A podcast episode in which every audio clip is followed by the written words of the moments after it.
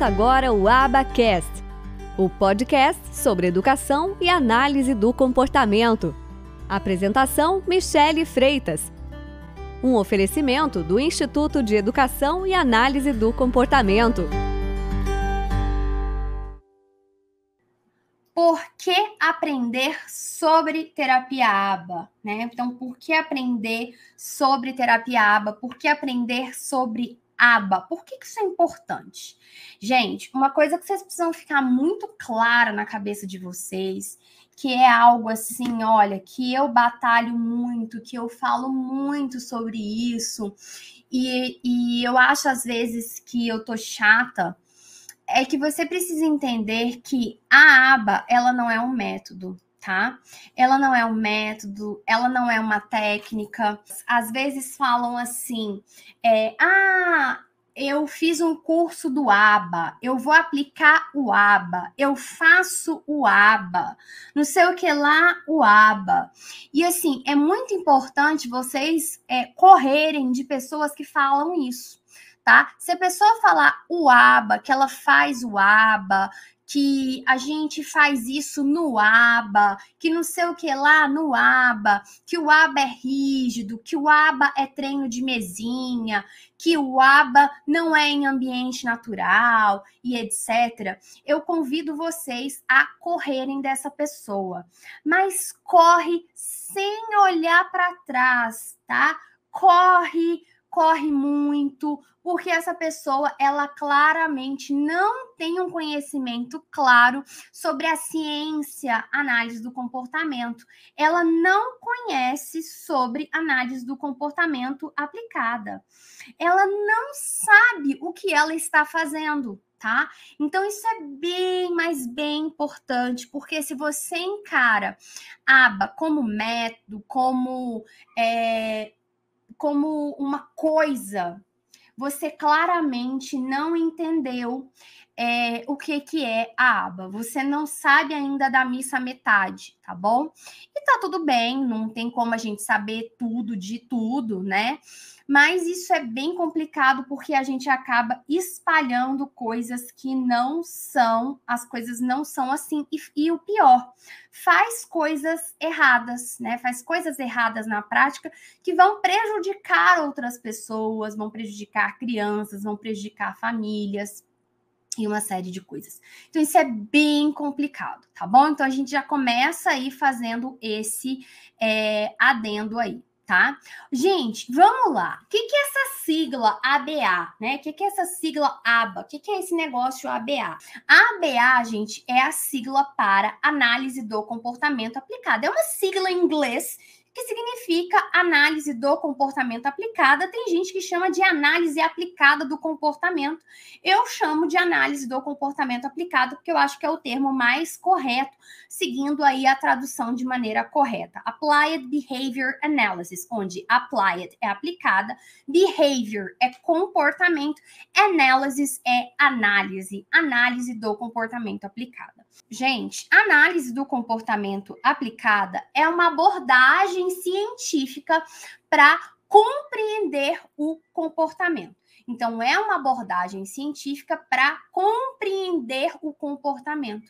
É um conjunto de princípios que vai focar em como que os comportamentos eles mudam ou eles são afetados pelo ambiente e como que o aprendizado ocorre.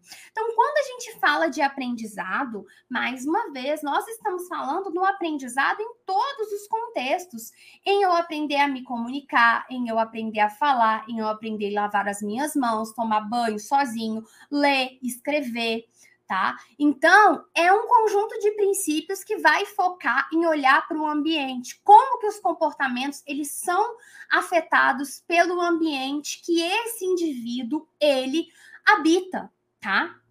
Então, é bem importante você ir guardando essas informações.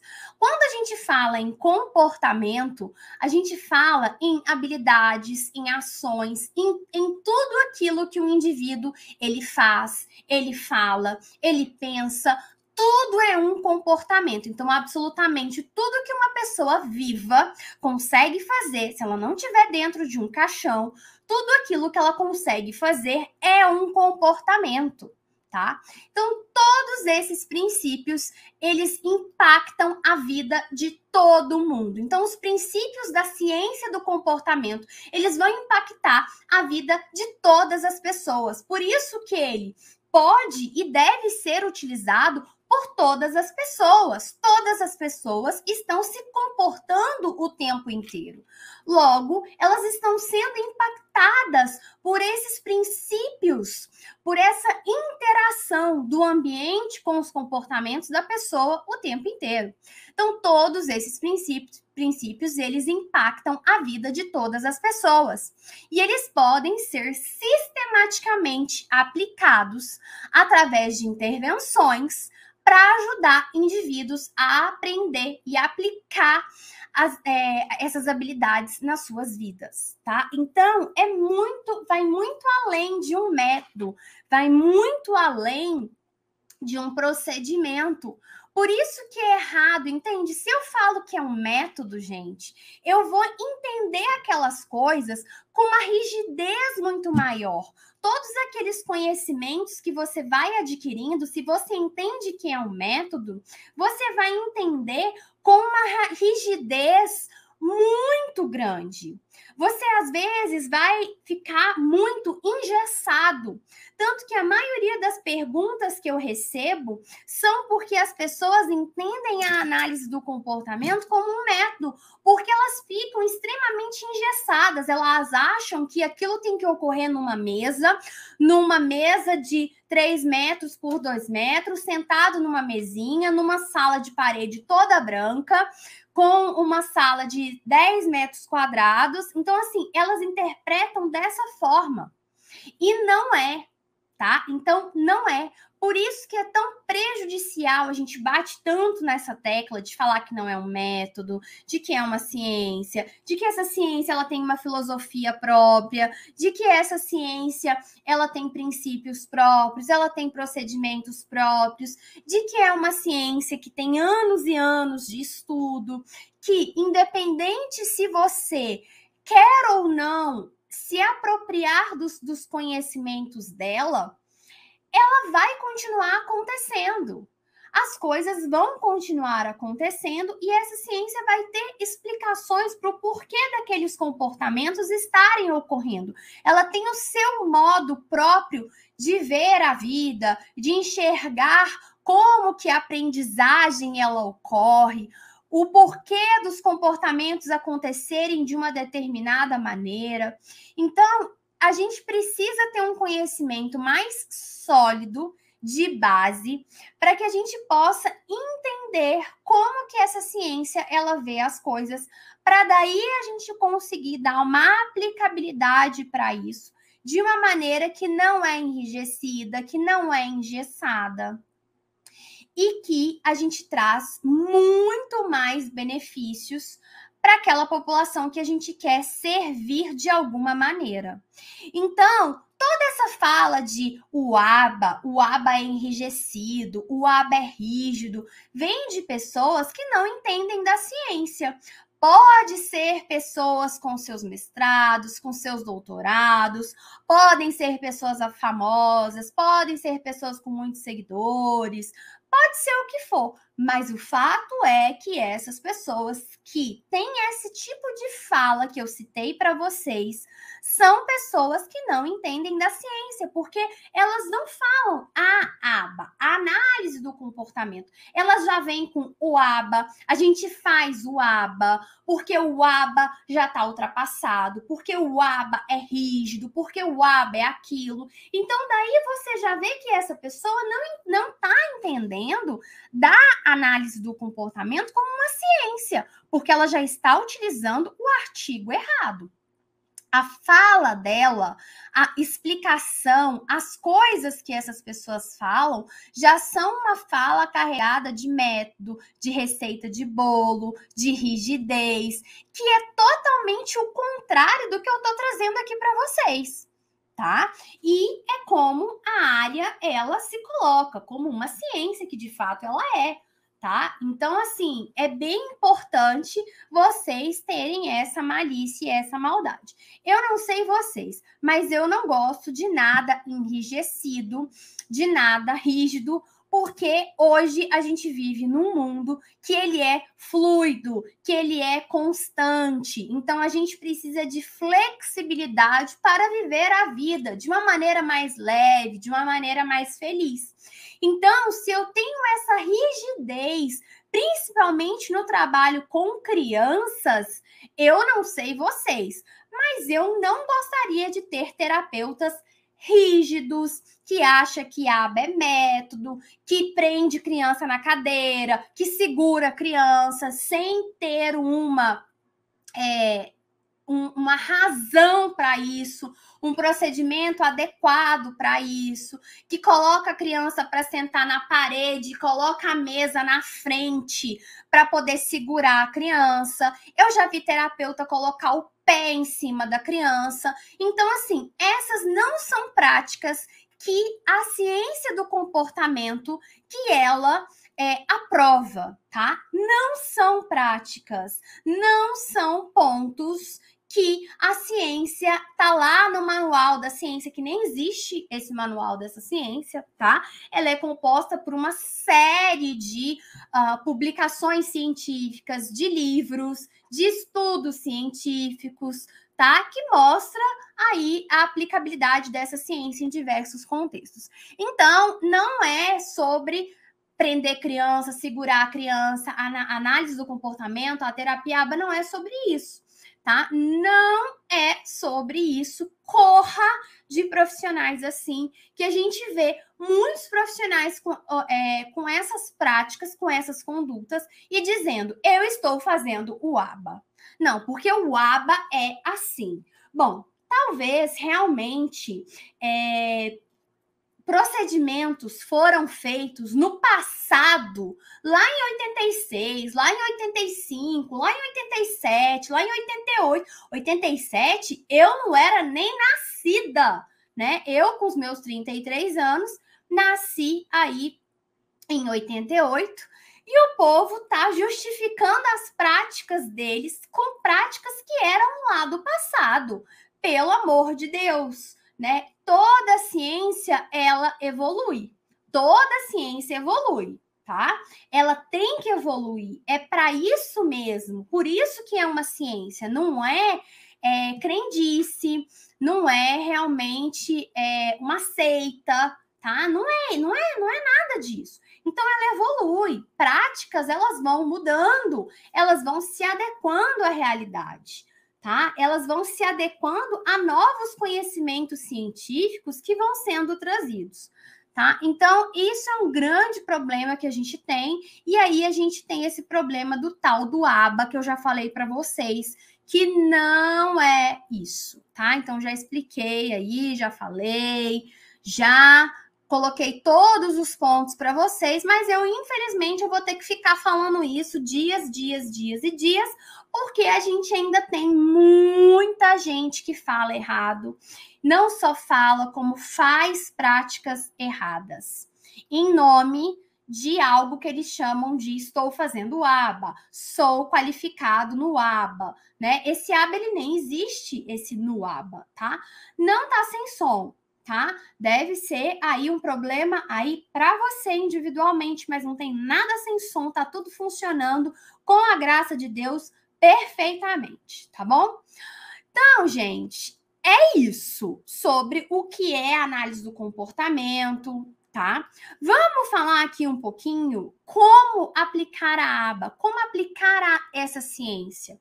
Essa ciência, gente, você você precisa entender que você pode utilizar dessa ciência, você pode utilizar dos conhecimentos científicos o quanto você quiser, na hora que você quiser, tá? Ninguém vai lá e pede permissão pro rei lá da física para utilizar a física.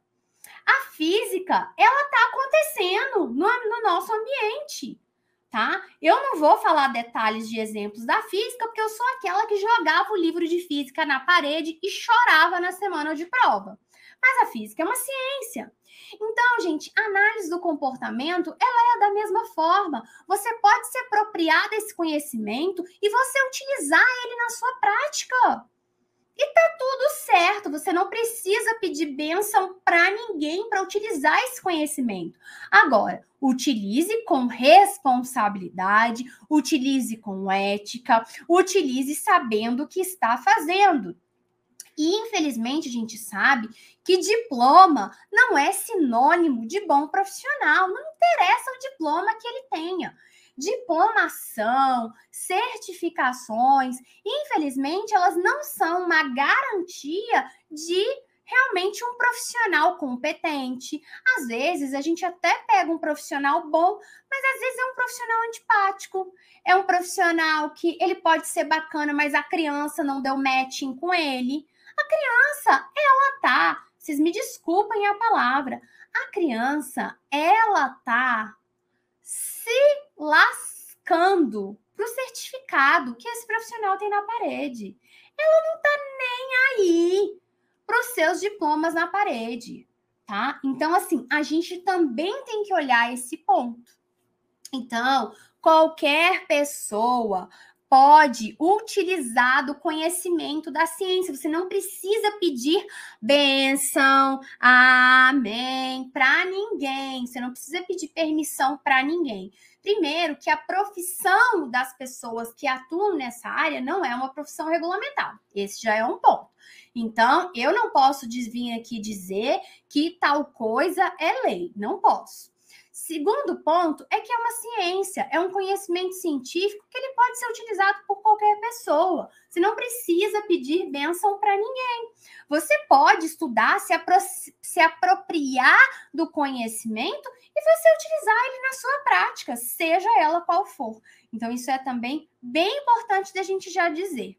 Então, gente, a aba, ela requer uma implementação de princípios do aprendizado de estratégias comportamentais e de modificações do ambiente para melhorar e ensinar novos comportamentos. O intuito é sempre melhorar os comportamentos já, já existentes e ensinar novos comportamentos, comportamentos que sejam o quê? Que sejam importantes para aquele indivíduo, para ele aprender.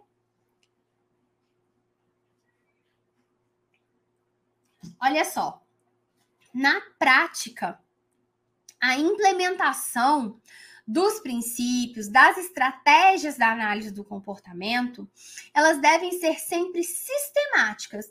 Por que, que ela deve ser sistemática, ela deve ser organizada?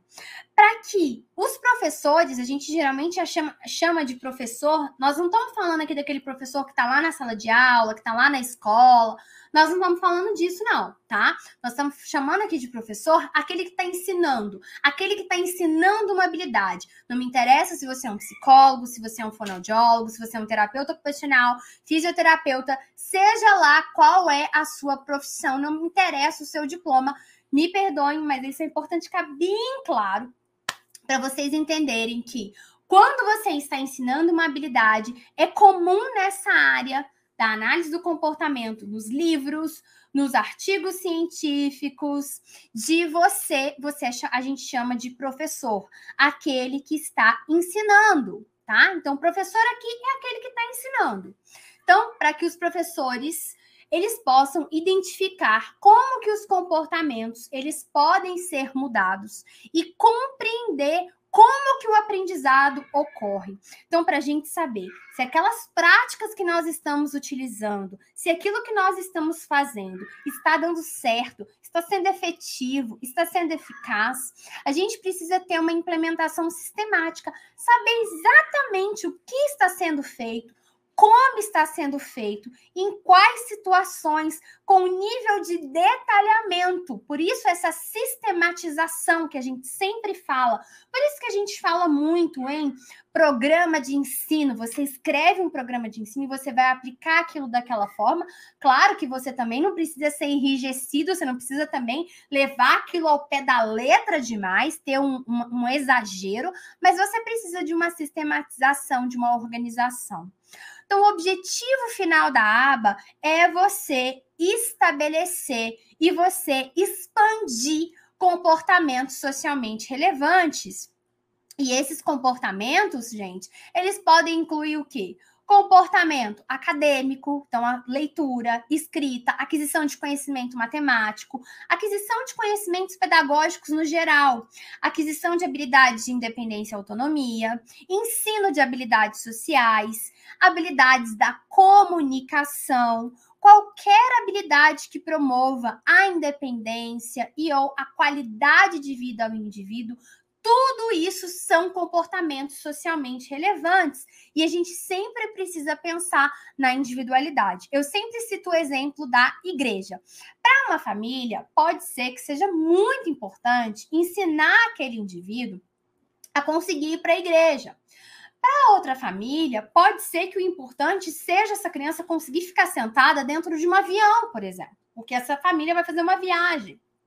Então, a gente sempre está olhando para comportamentos que a gente quer ensinar, novos comportamentos que a gente quer ensinar, comportamentos já existentes que nós queremos melhorar. Então, a gente sempre quer estabelecer e quer expandir comportamentos que sejam socialmente relevantes tá? Então, na prática, a implementação ela deve ser sistemática para que os professores eles possam então identificar aí como que esses comportamentos eles podem ser mudados e compreender aí como que esse aprendizado ocorre. Por isso que é tudo muito organizado. A definição de comportamentos é sempre assim: quero que o fulano é, ensinar João a permanecer sentado no banco da igreja por 10 minutos, sem a emissão de gritos, sem levantar, sem pular e por aí vai. Tá?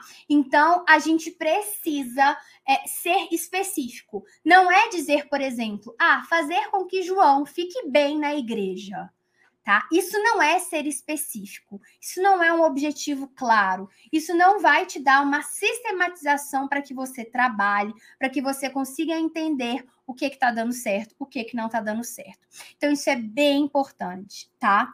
Muito obrigado, Maria Isabel. Você é a única que deixa claro que não precisamos de autorização para trabalhar com aba. Exatamente, porque eu quero que vocês fiquem comigo e que vocês comprem meus cursos e que vocês sejam meus alunos e que vocês sigam os conteúdos pelo amor, pelo amor e não pela ameaça e não pela dor, né? Eu quero ser reforçadora e não que vocês optem por fazer um curso por medo de uma punição, né? Por, por um controle, a gente chama o nome técnico disso que as pessoas fazem com os profissionais sobre trabalhar com terapia ABA é controle aversivo o nome técnico disso que eles fazem é controle aversivo. Eles buscam fazer um controle aversivo com os profissionais. Não é uma prática que eu gosto, porque a própria literatura da análise do comportamento traz que nós precisamos usar como principal princípio da nossa prática o reforço o reforço e não a punição, e não a extinção, e não o controle aversivo. Então eu quero que vocês fiquem pelo amor e não pelo o medo e não pelo controle aversivo, seguindo a própria literatura da análise do comportamento, né? Então é, é isso. Como que os princípios e os métodos da aba podem ser usados? Então veja bem, olha só, gente, a aba ela não é um método, mas ela tem métodos dentro dela. Ela tem procedimentos dentro dela. Ela tem métodos que foram criados, às vezes, baseados nela, juntando com outros conhecimentos, tá? Então, Isso é importante ficar claro. Então, os princípios e os métodos da aba, elas podem ser usadas de pelo menos cinco formas. Então, pelo menos cinco formas a gente pode aí utilizar a aba tá? A primeira delas, a aba, gente, ela pode ser usada para aumentar comportamentos. Eu quero ampliar, por exemplo, a fala dessa criança. Eu quero ampliar a quantidade de vezes que ela pede alguma coisa quando ela tá com vontade. Eu quero ampliar o número de interações sociais dela com amiguinhos, com o irmão, com o pai, com a mãe. Então, eu quero ampliar o tempo dela de brincar, tá? Então, a aba ela pode ser usada para aumentar comportamentos, aumentar comportamentos que nós queremos ver. Nós podemos utilizar a aba, por exemplo, para ampliar comportamentos nossos, por exemplo. Ah, eu quero ampliar quantas vezes eu treino por semana. Então, quem me acompanha sabe que eu tenho aí voltado a malhar, recuperado a minha saúde depois de um longo período bem ruim aí na minha saúde. Então eu venho voltando a recuperar a minha saúde. Então eu quero ampliar o número de vezes que eu malho, por exemplo. Vai ficar assim gravado, tá bom? Eu quero ampliar o número de vezes que eu malho. Então, eu posso utilizar da análise do comportamento, dos seus princípios, dos seus procedimentos, para aumentar comportamentos. Então, quando a gente fala de aumentar comportamentos, não é só para crianças, mas é para todo mundo. Você quer ampliar o número de vezes que o seu marido tira o lixo da cozinha. Como será que eu posso fazer isso? O que será que eu posso mudar no meu ambiente? Mudar, seja nos antecedentes, no que leva o meu marido a ir até o lixo para pegar o lixo para jogar fora, até as consequências, tudo aquilo que acontece depois que o meu marido foi lá e jogou o lixo fora. O que, que eu posso fazer para aumentar o número de vezes que ele vai espontaneamente lá na cozinha e tira o lixo?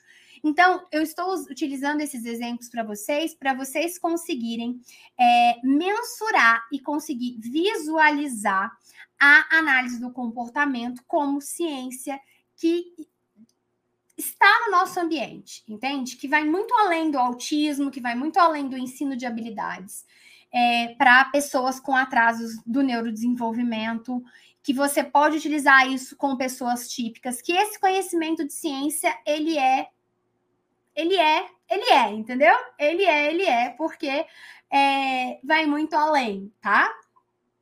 É, bom, os seus princípios e os seus métodos podem ser usados para ensinar novas habilidades. Então, ler, escrever, usar os talheres, é, fazer xixi no vaso, fazer cocô no vaso, falar, tá? Então, os seus princípios, eles podem ser usados para ensinar novas habilidades. Então, eu vou desde ensinar novas habilidades até aumentar comportamentos. A aba ela também pode ser usada três, a gente falou de cinco formas, estamos na terceira. Terceira forma, a aba pode ser usada para manter comportamentos, manter habilidades que já foram aprendidas. Então, atuar na parte aí de quê? De manutenção das habilidades já aprendidas. Bom, quarta forma de você utilizar a aba. Os princípios e os métodos da aba, eles podem ser usados para ajudar o indivíduo a generalizar os comportamentos aprendidos ou a transferir comportamentos de uma situação para outra situação. Então, por exemplo, o indivíduo ele aprendeu uma habilidade na clínica e você quer que ele execute essa mesma habilidade em casa ou na escola. Então, isso é uma generalização da habilidade, isso é uma transferência de uma habilidade que foi aprendida em um ambiente e você quer que ela continue ocorrendo em outro ambiente. Não se usa só com autistas, Magali, tá? Porque é sobre comportamento, é sobre como que é a interação do ambiente com os nossos comportamentos. Então, só autistas se comportam? Todos nós estamos nos comportando a todo momento. Então, não é só com autistas, tá? Na nossa pós-graduação, a gente tem um módulo, inclusive, de aplicação da aba em diversos contextos. Então, a gente tem lá, por exemplo, uma professora que ela é do Reino Unido e ela trabalha com idosos com demência, tá? Então, é a, como que ela usa a aba com idosos. Nós temos lá um outro professor que trabalha com esportes e área fitness de alta performa, performance. Então, não é só sobre o autismo, tá? O grande o problema é que as pessoas não têm exatamente o exemplo do marido e do lixo, é isso aí, exatamente. Inclusive, espero que o meu marido tenha tirado o lixo da cozinha, gente. Vamos lá. É, olha só, outra forma. Então, quinta forma. A aba ela pode ser usada para reduzir comportamentos que estão interferindo no aprendizado do indivíduo, na interação dele com o ambiente, ou comportamentos desafiadores. Então, quando as pessoas viram para mim e falam assim: ah, mas o fulaninho, ele não para sentado lá no meu consultório. Nossa, o Pedro, ele só chora na escola. Eu não consigo fazer com que ele se adapte à escola.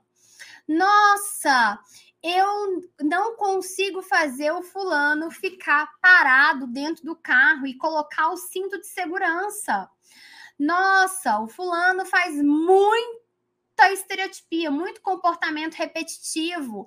Ele fica batendo palma toda hora, se batendo toda hora de uma maneira muito excessiva, que atrapalha a interação dele com o ambiente, que atrapalha a interação dele com as outras pessoas, que interfere no aprendizado dele porque ele não consegue prestar atenção.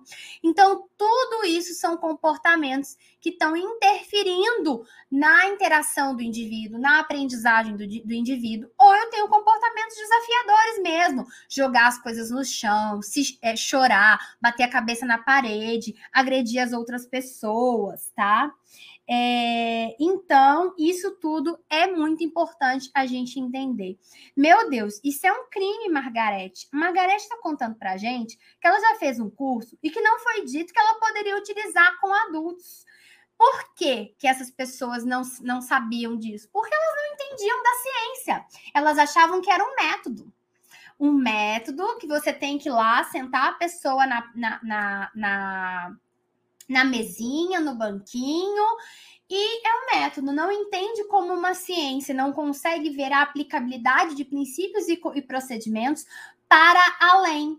Isso, gente, não sou eu que estou inventando, não, tá? Não sou a gênia que descobriu isso, não, gente. Isso aí tem anos, anos, anos, décadas e décadas e décadas, tá? Então, isso aí acontece porque as pessoas não estão formadas e bem preparadas e já saem dando cursos e treinamentos infelizmente, vocês vão quebrar a cara.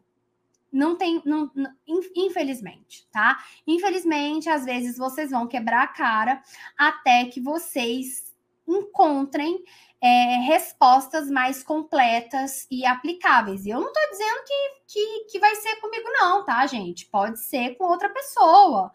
É, mas eu tô aqui para dar para dar um conteúdo de valor, de qualidade para vocês. Se vocês acharem que é útil para vocês, peguem o banquinho e bora aprender junto que eu tô aqui para ajudar vocês, certo? Bom, então a gente pode utilizar a aba, gente, dessas cinco formas. E essas cinco formas, vocês veem que eu falei das formas e eu não falei da população. Eu citei exemplos com diversas populações.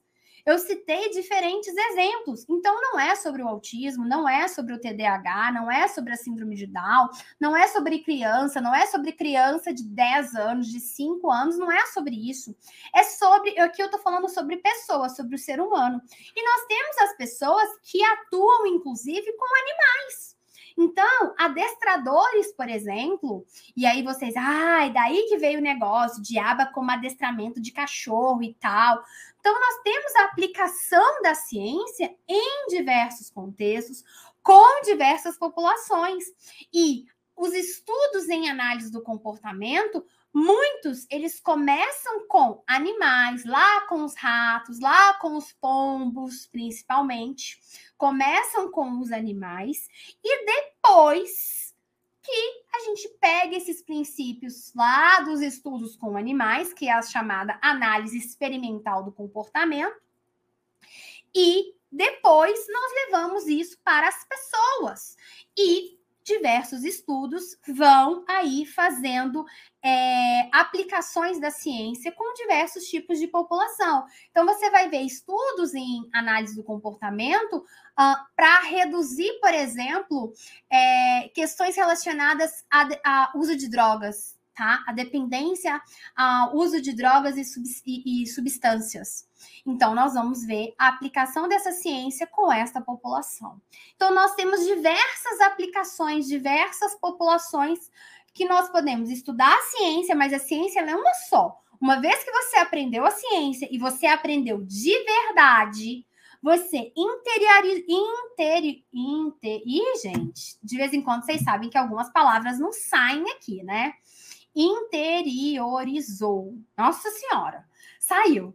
Então, uma vez que você interioriza aquilo, que você aprende de uma maneira sólida, você consegue fazer a aplicação disso em diversos contextos, com diversas populações. Com certeza, Márcia, pode é, aplicar. Vamos utilizar uma palavra diferente? Ao invés de aplicar aba, vamos utilizar assim, ó.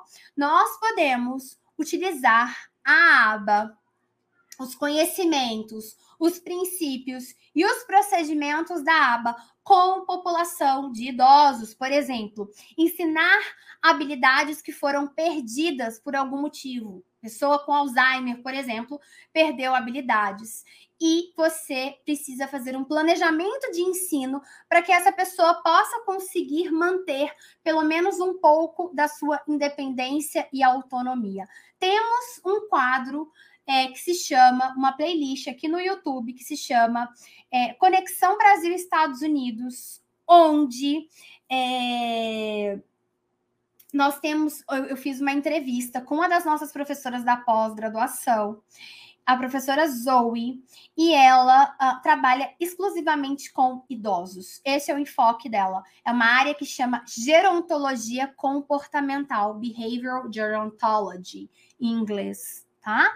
Então, é uma área bem legal, não é, meu, não é meu foco de estudo e atuação, mas adorei saber mais sobre isso com ela. Os alunos da pós, eles têm três horas de aula sobre isso com a professora Zoe, ela contando da aplicabilidade dos princípios e dos conceitos para a população é, de idosos, né? O foco dela são idosos aí com é, algum tipo de demência, né? Uh, então é bem legal, é muito interessante, né? Assim como nós temos quem atua com, é, com, a, com a população de dependentes químicos. Então, assim, é bem legal, bem legal mesmo.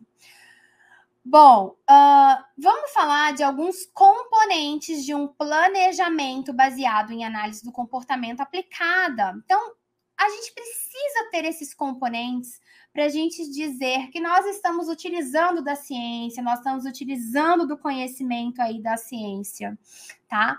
Nós temos objetivos específicos de intervenção. Então, sempre quando a gente trabalha é, em uma intervenção baseada na aba, e isso eu falo para vocês utilizarem isso na área de vocês. Tudo que eu estou utilizando aqui, vocês façam um julgamento. Será que se eu utilizar essas coisas, esses negócios aí na minha prática, será que isso vai ser útil para mim? Será que isso vai ser bom? Será que isso faz sentido? E aí vocês decidam se faz sentido ou não para vocês buscarem conhecimento. Seja comigo, seja com outra pessoa. Se for comigo, vai ser maravilhoso. Se for com outra pessoa, só cuidadinho com esses pontos que eu falei. Mas eu confio em vocês para fazer o julgamento aí é, das coisas, né? Do que é bom ou não para cada um. Então, a gente precisa ter objetivos específicos de intervenção. O exemplo que eu citei lá da, do banco da igreja, então a gente precisa ter objetivos específicos, tá? Márcia, não sei o sobrenome dela, mas ela é do Reino Unido, ela é inglesa, e aqui no YouTube é, tem o vídeo meu com ela e lá tem o nome dela. E no nosso site da pós também tem o nome dela, tá? É, bom, um plano bem definido que inclua estratégias usadas para se atingir os objetivos. Como você tem objetivos específicos, o que você vai fazer para chegar nesses objetivos? O que, que você vai agir? Como que você vai fazer? O que, que você vai utilizar? Que princípio? Que procedimento? Como que você vai fazer? Então a gente precisa desse plano bem definido e organizado, que a gente costuma chamar isso de programa de ensino. A gente elabora, a gente escreve um programa de ensino tá? A gente também precisa de coleta de dados do processo para a gente mostrar, será que essa intervenção ela está funcionando ou não? Será que é por causa da intervenção que esses resultados, que esses ganhos comportamentais, eles estão acontecendo? Como estão esses ganhos comportamentais? Isso é muito importante, porque às vezes os pais, eles chegam para a gente e falam assim: "Nossa, essa é a frase que eu mais escuto. Nossa, Pedrinho tá indo lá na Fono, lá na, na Márcia. Tá indo na Márcia já tem seis meses, mas eu não tô vendo ganho nenhum, sabe? Pedrinho tá lá, levo três vezes por semana, terapia de uma hora, que isso nem acontece, tá? Mas eu ainda tô colocando ainda, falando o melhor cenário. E ele tá indo na Márcia, Pedrinho tá indo na Márcia, e eu não tô vendo nada, não tô vendo ganho nenhum. Para mim, ele tá igual ele entrou. Profissionais. Não acontece isso? A gente não, não, não recebe essa essa reclamação dos pais, ou a gente ouve isso de outro profissional, ou às vezes eles chegam até para gente e falam que a intervenção que a gente está fazendo não está surtindo efeito nenhum. E não tem nada mais frustrante e irritante para os profissionais do que ouvir isso, quando a gente sabe que Pedrinho teve ganho sim, que Pedrinho não falava e agora fala, que Pedrinho uh, já falava, mas agora ele ampliou o vocabulário dele de X palavras para 3X de palavras, que Pedrinho antes não fazia contato visual e hoje faz, que Pedrinho não atendia o nome quando chamado e agora atende. Então, se a gente consegue mensurar, se a gente consegue saber que que eu tô, o que, que eu estou ensinando e coletar dados desse processo, antes Pedrinho precisava de algum nível de ajuda para exercer determinada habilidade. Por exemplo, eu precisava falar água para ele, para ele repetir água, para ele pedir água quando ele estava com sede. E aí, agora não. Agora Pedrinho já fala independente, eu não preciso dar nenhuma ajuda. Isso é um avanço.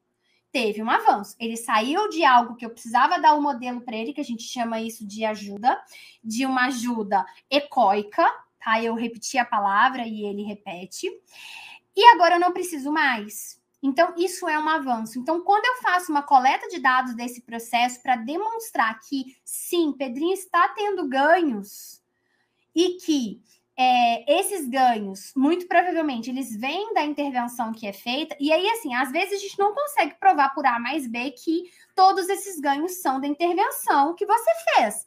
Por que, que a gente não consegue também provar por A mais B? Porque quando o Pedrinho tá com você, Pedrinho também está com Sandra, Pedrinho está com Paula e Pedrinho está com Thaís, com outras terapias. Então, a gente não pega lá o Pedrinho e tira ele de todas as terapias. É difícil isso acontecer, tá? Eu fiz isso com meu filho, vou ser bem honesta com vocês. Eu fiz isso com meu próprio filho. Então, nós tiramos o nosso próprio filho das outras terapias que ele fazia e passamos a deixar ele fazendo apenas terapia aba domiciliar em casa, com aplicação de programas de ensino todos os dias e mais a estimulação que a gente fazia em casa, mais o tempo que a gente parava para brincar, estimular ele o máximo tempo que ele estava acordado. Depois que a gente fez isso, ele começou a falar tá? Mas ele também teve todo um trabalho que tinha sido feito antes, que também deu uma base que a gente também não pode ignorar. Então, esse também é o problema é, das pesquisas. A gente não vai ir lá e tirar o ser humano e colocar ele numa bolha e ele só vai receber isso. Não é, por exemplo, igual estudos que você faz com adulto para testar, por exemplo, determinada. É, estudos de sono, por exemplo. Eles vão lá, colocam as pessoas numa clínica e eles vão testar a eficácia de determinada droga. E aí, por exemplo, a pessoa vai ficar privada de sono e ela tá lá na clínica e eles estão controlando todo o ambiente, estão controlando todas as variáveis para saber, é, para fazer a medição desse comportamento e saber se o que está acontecendo, o resultado, é fruto daquela droga que o indivíduo tomou ou não. Com terapia, a gente não consegue fazer isso, porque você vai estar fazendo a terapia e a vida daquele indivíduo e da sua família vai continuar acontecendo. Você não vai lá internar aquele menino numa clínica, tirar ele de todas as coisas e, de, e medir o resultado antes e depois da intervenção. Então, isso é, uma, é um problema também para a gente poder medir os resultados, mas vocês entenderam o ponto da coleta de dados. Eu só quis ser assim, bem metódica mesmo, falar com detalhes para vocês entenderem os pontos, tá?